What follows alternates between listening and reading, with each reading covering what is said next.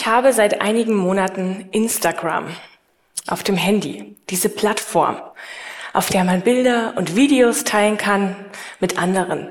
Ich brauchte ein bisschen Nachhilfe. Ich habe eine sehr nette Kollegin, die hat mir das ein bisschen gezeigt. Was ist eine Story? Was ist ein Beitrag? Wie poste ich da etwas? Und dann konnte es losgehen. Kaum war ich dabei und folgte den ersten Personen, schon wurden mir diverse andere vorgeschlagen. Am Anfang war das alles ganz harmlos. Aber so blieb es natürlich nicht. Irgendwann nach ein paar Wochen fing die App an, Werbung anzuzeigen. Werbung für nachhaltig produzierte Kleidung, für den besonders effektiven Fitnesstrend oder für biologisches, gesundes Essen. Und die Inhalte anderer Nutzer. Am Anfang habe ich noch probiert, diese Werbung und diese unnützen Beiträge zu löschen oder zu blockieren. Immer wieder bin ich da durchgegangen. Aber für jeden geblockten Eintrag kamen mindestens fünf neue nach. Und wenn man dann so nach unten scrollt, dann nimmt diese Liste kein Ende. Naja gut, irgendwann habe auch ich verstanden, dass Instagram eben genau so funktioniert. Eigentlich war das ja unnützes Zeug, was mir da so angezeigt wurde. Aber wenn es doch schon mal da ist, Warum nicht auch mal nachschauen? Warum nicht mal draufklicken?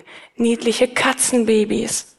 Größenwahnsinnige Abenteuer auf 3765 Metern Höhe. Das neueste Hula-Hoop-Video. Da kann man doch mal draufklicken. Und wenn man da erstmal so schaut, dann kommen da immer mehr solcher Videos. Und auch noch ganz andere Themen. Und irgendwann tauchten da auch Videos auf, von Kindern mit Down-Syndrom, die ihren Alltag zu meistern hatten und von Erwachsenen, die einen heftigen Unfall überlebt hatten oder von anderen, die viel Zeit im Krankenhaus verbringen müssen, weil sie gerade eine Chemotherapie brauchen. Oder von Müttern, die die Hand ihrer Kinder halten, die nach einer schweren OP im Aufwachraum liegen. Und, und, und. Da tauchen Videos auf, in denen es um sehr viel Leid geht. Und wenn ich so ein Bild sehe oder ein Video und die Beschreibung dazu lese auf dieser Plattform, dann frage ich mich schon manchmal, wie fing die Geschichte denn an? Oder wie ist sie weitergegangen? Und ich ertappe mich dann auch immer mal wieder dabei, wie ich auf den Namen der Person klicke, die diesen Beitrag gepostet hat und wie ich der Geschichte nachgehe. Weil sie mich bewegt, weil sie mich berührt, obwohl ich ja keine dieser Personen kenne. Aber vor kurzem bin ich zum Schluss gekommen, dass ich diese Leitgeschichten von anonymen Menschen gar nicht brauche. Denn wenn ich so überlege, dann fallen mir diverse Menschen aus meinem Umfeld ein, die Leid erlebt haben. Sie haben Leid erlebt und ich habe es miterlebt. Scheidungen, Unfälle, schwere Krankheiten, Fehlgeburten oder Geburten von Sternenkindern, psychische Erkrankungen, Mobbing, unerfüllter Kinderwunsch, der Tod von nahen Angehörigen. Gerade letzte Woche hat mir eine Freundin aus Kindheitstagen vom Tod ihrer Mutter erzählt. Diese Aufzählung ließe sich, wie die Liste in Instagram, fortführen. Das sind alles ziemlich starke Leidensgeschichten, oder? Gibt es das eigentlich? Starkes Leiden und nicht so starkes Leiden? Wer legt das eigentlich fest?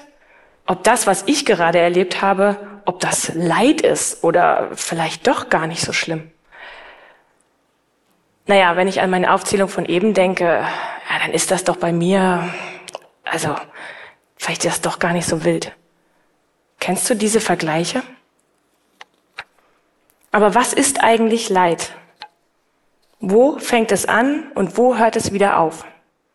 Und hört es überhaupt wieder auf? Der Duden gibt zwei Definitionen von Leid. Zum einen tiefer seelischer Schmerz als Folge erfahrenen Unglücks. Und zum anderen Unrecht, Böses, das jemandem wieder zugefügt wird. Und schon an diesen beiden Definitionen wird ersichtlich, wie Leid in unser Leben kommt, ist ganz unterschiedlich. Uns widerfährt Böses, weil jemand uns Schaden zufügen will. Wir werden Opfer von ungerechter Behandlung, weil jemand uns es nicht gut mit uns meint. Uns wird Leid zugefügt, ganz bewusst. Oder aber wir erleben ein Unglück und können dieses Unglück nicht schnell überwinden, sondern es führt zu tiefem seelischem Schmerz, der uns begleitet. Wir leiden. Das Unglück kann auf der körperlichen Ebene geschehen oder auf der geistigen. Es kann mit echten physischen Schmerzen einhergehen oder es kann allein seelischen Schmerz hervorrufen. Das kleine, unscheinbare Wörtchen Leid hat so vielfältige Gesichter wie nur wenige Begriffe. Und dabei gibt es eben gerade keine Skala von schwachem bis starkem Leid oder von falschem bis echtem. Es gibt keinen Vergleich. Es gibt einfach ganz unterschiedliche Geschichten. In den letzten zwei Wochen und heute haben uns ja Menschen von ihren Geschichten erzählt, von diesem tiefen Schmerz, der teilweise ein andauernder Teil des Lebens ist. Vor zwei Wochen war das Nelson. Er hat seine bewegte Lebensgeschichte erzählt, die in Kolumbien stattgefunden hat, in Spanien und heute in Deutschland und auch die Rolle der Einsamkeit darin. Letzte Woche war das Martina, die uns von ihrem vielseitigen Krankheitsbild erzählt hat, bis hin zu Extremerfahrungen während und nach einer Operation. Und heute Katja. Und auch in der Bibel finden wir verschiedene Beispiele von Menschen, denen Leid widerfahren ist. Ihnen wurde Leid zugefügt, ganz bewusst, wie zum Beispiel kollektiv dem Volk Israel, als es noch in Ägypten lebte und der Pharao es immer härter und härter arbeiten ließ. Oder Paulus, der ins Gefängnis geworfen wurde und darunter litt. Aber einige von ihnen haben auch einen Schicksalsschlag erlebt, so wie Katja es auch berichtet hat, die an Morbus Crohn erkrankte. Niemand wollte Katja etwas Böses, sondern da war einfach diese Krankheit, die fortan ihr Leben geprägt hat. Und solch einen Schicksalsschlag hat in biblischen Zeiten auch Noomi erlebt. Ich werde euch natürlich gleich ihre Geschichte erzählen, aber der eine oder andere von euch kennt diese Geschichte vielleicht schon von Noomi. Und euch würde ich mal bitten, euch Naomi mal so vor dem inneren Auge vorzustellen. Was habt ihr für ein Bild von ihr im Kopf? Habt ihr da was? Bei mir ist Naomi eine Frau im mittleren Alter. Sie ist selbstbewusst, sie ist stark, sie ist bereit, Entscheidungen zu treffen, sie steht aufrecht. Aber was hat sie erlebt? Die Ausgangssituation dieser Geschichte finden wir im Buch Ruth, Kapitel 1 und bei mir ist das die Übersetzung nach Luther. Ein Mann namens Elimelech, der zog mit seiner Frau Noomi und zwei Söhnen von Bethlehem aus in das Land der Moabiter. Die beiden Söhne finden in dem fremden Land Frauen. Alles ist gut.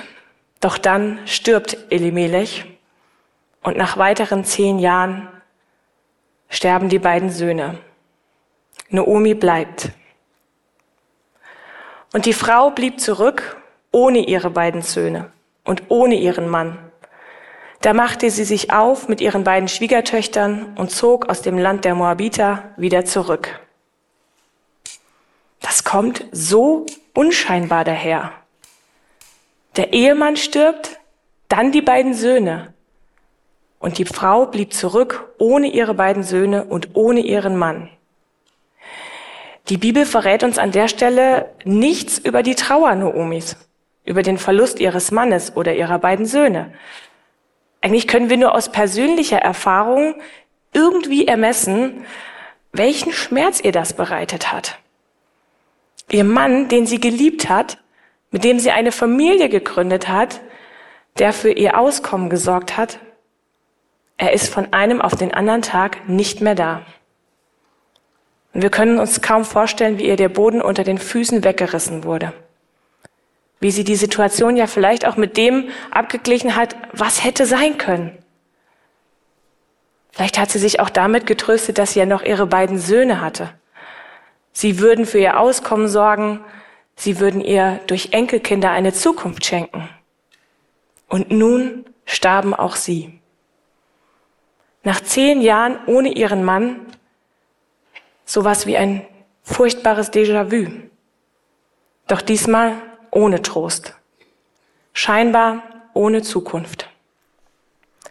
Doch Naomi, die vor meinem Auge ja so stark ist und selbstbewusst, sie trifft eine Entscheidung. Sie entscheidet, zurück nach Israel zu gehen, wo es wieder genug zu essen gibt. Sie hatte erfahren, dass der Herr sich seines Volkes angenommen hatte. Und darauf vertraut sie, dass auch sie immer noch zu diesem Volk gehört und dass sie dort versorgt sein würde. Und sie ging aus von dem Ort, wo sie gewesen war, und ihre beiden Schwiegertöchter mit ihr. Und als sie unterwegs waren, um ins Land Juda zurückzukehren, sprach sie zu ihren beiden Schwiegertöchtern, Geht hin und kehrt um, eine jede ins Haus ihrer Mutter. Der Herr tue an euch Barmherzigkeit, wie ihr an den Toten und an mir getan habt. Der Herr gebe euch, dass ihr Ruhe findet, eine jede in ihres Mannes Hause. Und sie küsste sie. Noomi kappt die Verbindung. Sie tut das, was ihre beiden Schwiegertöchter vielleicht nicht tun können. Sie entlässt sie aus diesen familiären Verpflichtungen. Obwohl doch die Schwiegertöchter in dem Moment eigentlich alles sind, was sie noch hat. Und doch gibt Naomi sie frei. Was für ein Akt der Liebe. Und wie reagieren die Schwiegertöchter? Da erhoben sie ihre Stimme und weinten. Die beiden Schwiegertöchter weinen. Vielleicht auch, weil sie in dem Schmerz um die eigenen Männer so sehr miteinander verbunden sind? Weil sie alleine keine Perspektive mehr für sich sehen? Weil sie die Schwiegermutter nicht im Stich lassen wollen. Sie wollen die Aufforderung der Schwiegermutter nicht hören und sagen, wir wollen mit dir zu deinem Volk gehen. Aber Naomi sprach, kehrt um, meine Töchter. Warum wollt ihr mit mir gehen? Wie kann ich noch einmal Kinder in meinem Schoße haben, die eure Männer werden könnten? Kehrt um, meine Töchter, und geht hin, denn ich bin nun schon zu alt, um wieder einen Mann zu nehmen. Und wenn ich dächte, ich habe noch Hoffnung und diese Nacht einen Mann nehmen und Söhne gebären würde, wolltet ihr warten, bis sie groß würden? Wolltet ihr euch so lange einschließen und keinen Mann nehmen? Nicht doch, meine Töchter. Mein Los ist zu bitter für euch, denn des Herrn Hand ist gegen mich gewesen. Da erhoben sie ihre Stimme und weinten noch mehr. In dieser Ansprache von Naomi an ihre beiden Schwiegertöchter bricht ihr Schmerz aus ihr heraus. Er erfüllt ihre Worte. Sie möchte nicht die Verantwortung tragen, dass ihre Schwiegertöchter ohne Ehemann leben müssen und bleiben müssen. Mein Los ist zu bitter für euch, denn des Herrn Hand hat mich getroffen. Dieses Leid, das Naomi so von Gott gegeben hinnimmt. Sie sucht nicht nach Gründen keine Wut. Doch sie spürt die Bitterkeit ihrer Situation und sie leidet darunter und ihre Schwiegertöchter mit ihr. Eine von diesen Schwiegertöchtern nimmt das Angebot an und kehrt um. Die zweite, Ruth, bleibt bei ihr. Und die Sätze, die sie dann sagt, die sind sehr bekannt geworden. Wo du hingehst, da will auch ich hingehen. Wo du bleibst, da bleibe auch ich. Dein Volk ist mein Volk und dein Gott ist mein Gott. In diesen sehr gewichtigen Sätzen, da steckt ja auch etwas von dem Sprichwort, geteiltes Leid ist halbes Leid. Denn die Frauen haben das Gleiche erlebt und sie machen sich jetzt gemeinsam auf den Weg. Und Ruth möchte nicht nur bei Naomi bleiben, sie bekennt sich auch deutlich zu Gott. Dein Gott ist mein Gott. Die beiden Frauen gehen weiter und kommen schließlich nach Bethlehem, wo andere Frauen Noomi wiedererkennen. Ist das nicht Noomi? fragen sie. Doch Naomi kann sich überhaupt nicht freuen, bekannte Gesichter zu sehen oder in diese Gemeinschaft jetzt zurückzukehren. Nennt mich nicht Naomi, sondern Mara, denn der Allmächtige hat mir viel Bitteres angetan. Voll zog ich aus, aber leer hat mich der Herr wieder heimgebracht. Warum nennt ihr mich denn Naomi, da doch der Herr gegen mich gesprochen und der Allmächtige mich betrübt hat? Naomi in ihrem Leid kann sich nicht über diese Heimkehr freuen. Sie, deren Name lieblich bedeutet, findet diesen Namen so überhaupt nicht mehr passend. Sie will das zu ihrem Namen machen, was sie empfindet. Bitterkeit. Mara bedeutet bitter. Spätestens an dieser Stelle wird auch deutlich, dass sie ihr Schicksal annimmt und es nicht verdrängt. Naomi spricht zwar immer wieder über den Herrn, über den Allmächtigen, des Herrn Hand, der Allmächtige, der Herr, so bezeichnet sie ihn, aber in keinem Vers dieses Buches ruht, die wir bis jetzt gelesen haben, wird erwähnt, dass sie mit Gott spricht. Doch wird in allem, was sie tut, ein Leben mit Gott sichtbar. Sie richtet ihr Leben nach ihm aus. Er ist Teil ihres Weges. Und sie ist sich auch bewusst, dass er derjenige ist, von dem ihr Leben abhängt. Und Gott lenkt ihr Leben. Er schickt Menschen, er bereitet Situationen vor. Wir werden gleich sehen, wie die Geschichte von Naomi weitergeht. Aber erstmal hören wir nochmal von Katja. Wie ist es möglich, dass, es, dass du da wieder rausgekommen bist? Ja, Gott hat manchmal ganz tolle Ideen. Okay. ja, ich habe ja auch noch eine zweite Autoimmunerkrankung. Ich habe auch noch aus einem, ein rheumatoide Arthritis und leide unter starken Erschöpfungszuständen. Ähm, ja, die Angsterkrankung. Gott hat sich da was ausgedacht. Das ist wirklich genial gewesen. Er hat mir einen Hund geschenkt. Okay. Ein Hund aus dem Tierschutz. Der kam auf seltsamen Wegen in unsere Familie. Vor sieben Jahren war das dann. Und dieser Hund hat, hat eine ganz tolle Eigenschaft. Er sieht nämlich, wenn es mir schlecht geht. Er kriegt meine Angst mit, er kriegt meine Aufgeregtheit mit und dann guckt er nach mir. Dann kommt er zu mir und, und drängt sich an mich, schaut mich an, versucht mir zu vermitteln, ich bin da, ich helfe dir. Also das ist, das beruhigt mich unheimlich. Und gleichzeitig bin ich ja mit diesem Hund jeden Tag draußen gewesen, bei Wind und Wetter, zu jeder Jahreszeit, morgens, abends. Und diese vielen Stunden Laufen, also weiß man ja, das ist das beste Antidepressiva. Mhm. Ähm, und hat mich einfach auch körperlich wieder fit gemacht. Mhm. Ich, wenn ich gegen das Fatigue-Syndrom arbeite und kämpfe, dann erarbeite ich mir so ein bisschen einen, einen Freiraum, mhm. den ich dann auch für andere Sachen nutzen kann. Mhm. Ja, und hat mich auch wieder stabil gemacht und mir Muskeln geschenkt und Appetit geschenkt und alles hat, hat besser funktioniert. Mhm. Mhm. Gleichzeitig mm, hat der Hund selber ein Problem gehabt. Dadurch, dass er aus dem Tierschutz kam und schlecht sozialisiert wurde, traumatische Erlebnisse hatte, hat er eigentlich auch ein Angstproblem. Okay. Mm, seine Angst ist größer als meine Angst. Okay. ja.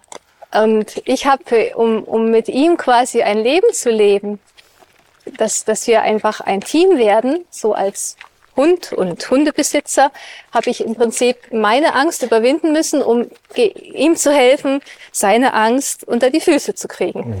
Mhm. Also wir sprechen da zum Beispiel von jede Woche zum Hundetraining gehen. Das war am Anfang für mich ich will nicht, ich will nicht verraten, wie ich da gezittert habe okay. und innerlich Kraft brauchte. Das war das Ereignis des Wochenendes schlechthin. War für mich sehr schwer, aber mit den Jahren habe ich das dann echt souverän hingekriegt. Mhm. Oder ich bin mit ihm zum Bahnhof, in die Stadt. Wir sind Straßenbahn gefahren. Wir haben alles gemacht und ich bin mit meiner äh, gefährdeten, peinlichen äh, Gefahr, die ich so mit mir rumtrage, quasi als Darmerkrankte, quasi wieder in die Menschenmengen gegangen und, und habe mich auf ihn konzentriert und er sich auf mich und so mit den Jahren, also das war das beste Therapiekonzept Gottes, hat er mich da quasi rausgeholt und das ist was, was sehr, sehr Schönes. Mhm. Ja, mhm. doch. Was würdest du jemand sagen, der vielleicht in einer ähnlichen Situation ist, ähm, was hilft da, was tröstet? Oh, das ist eine schwierige Frage. Mhm. Das ist wirklich schwierig. Ich kann eher sagen, was man nicht sagen sollte. Ähm, zum Beispiel, ähm, wo es herkommt, eine Deutung, man weiß es, deswegen bist du krank oder mhm. jetzt glaub doch mal ein bisschen mehr oder so. Mhm. Das ist ganz schlecht. Mhm. ähm, was, was wirklich hilft, ist, ist einfach Dasein. Einfach eine, einfach ausharren, mitweinen, mitleiden, einfach mhm. mit in, in eine Selbstverständlichkeit des, des Beistehens. Mhm. Ähm,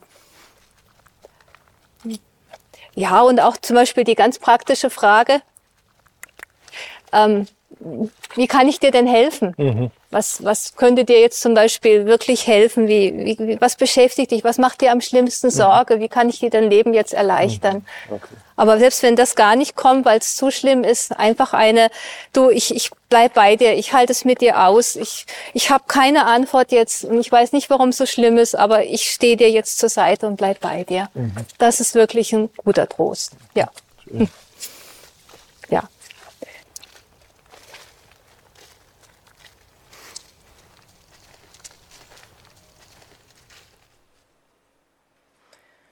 Wir sehen durch das Video, Katjas Leid war nicht von einem auf den anderen Tag zu Ende.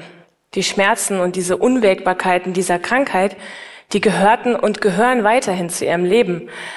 Aber ihr Leben ging trotzdem weiter. Und sie hat sich jeden Tag neu, Schritt für Schritt, wieder in dieses Leben zurückgekämpft. Und auch Noomis Leid war nicht zu Ende.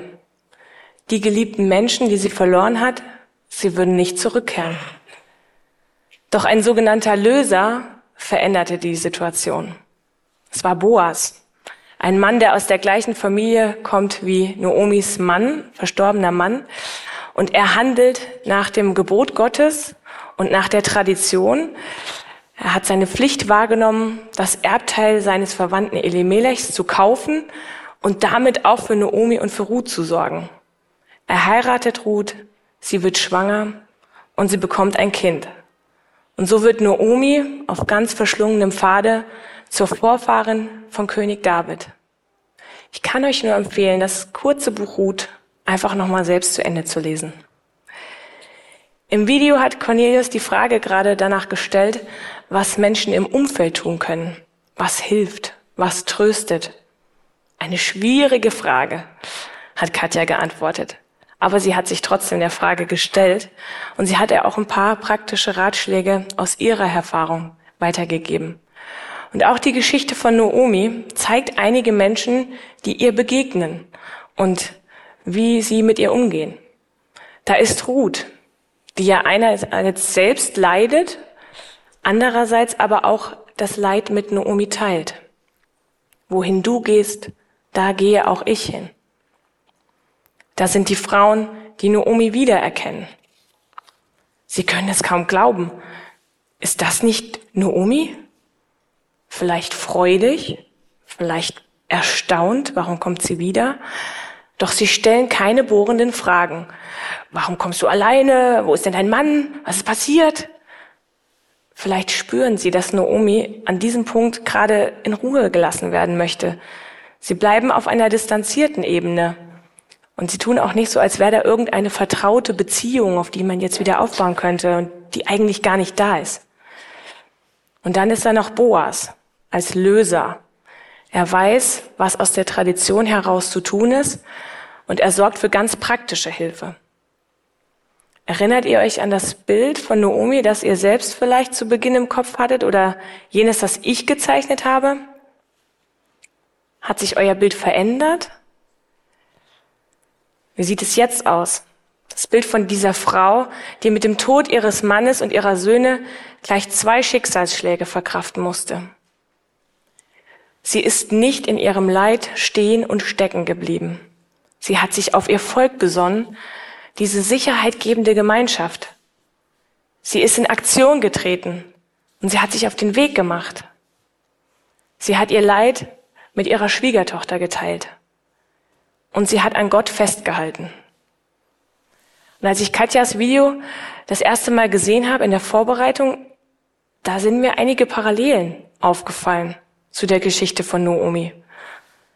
Katja war auch eingebettet in Familie und in Gemeinde. Sie hat nicht aufgegeben, obwohl, wie ich finde, sie genug Gründe dafür gehabt hätte.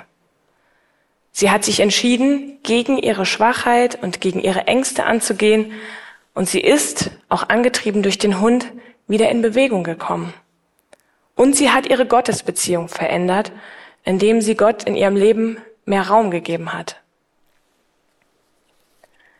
Was in beiden Geschichten, sowohl in der Bibel bei Noomi als auch bei Katja in dem Interview, nur wenig, fast gar nicht genannt wurde, das ist das, was zwischen den Zeilen passiert. Vielleicht hilft es, wenn wir uns vorstellen, dass wir diese beiden Geschichten hier bei Instagram finden. Dann würden wir wahrscheinlich genau das sehen, was zwischen den Zeilen passiert. Die Tränen, die Frustration, das Aufgeben wollen, die Hilflosigkeit, das Hoffen und Bangen, die Schmerzen, das Weinen, den Alltag bei Katja mit einem Ehemann und drei Kindern die Verzweiflung, die Mutlosigkeit, das Warten, aber auch die Wegbegleiter, das Gebet, glückliche Momente wie die Geburt der drei Kinder bei Katja oder die Hochzeit von Ruth bei Noomi. Sich das ein bisschen bewusst zu machen, macht deutlich, dass dieser Leidensweg nicht schnell vorüberging. Er war auch nicht leicht oder klar und vorgezeichnet, auch wenn er sich ja jetzt im Nachgang, wie in diesem Gottesdienst, in nur wenigen Minuten zusammenfassen lässt. Ob mit oder ohne diese Zwischenzeilen sind Noomi in der Bibel und Katja heute für mich zwei starke, selbstbewusste und aufrecht stehende Frauen. Das Leid wird dadurch nicht kleiner. Es bleibt ein Teil von Katjas Leben und es blieb ein Teil von Noomis Leben. Und vielleicht ist es auch ein Teil in deinem Leben. Vielleicht helfen dir diese beiden Geschichten dabei, nicht stecken und stehen zu bleiben, die Gemeinschaft zu suchen, in Aktion zu treten, sofern du das noch kannst, dein Leid zu teilen. Und wenn du jemanden zum Reden brauchst, dann wird auch heute nach dem Gottesdienst wieder jemand hier vorne an der Bühne sein und an Gott festzuhalten. Amen.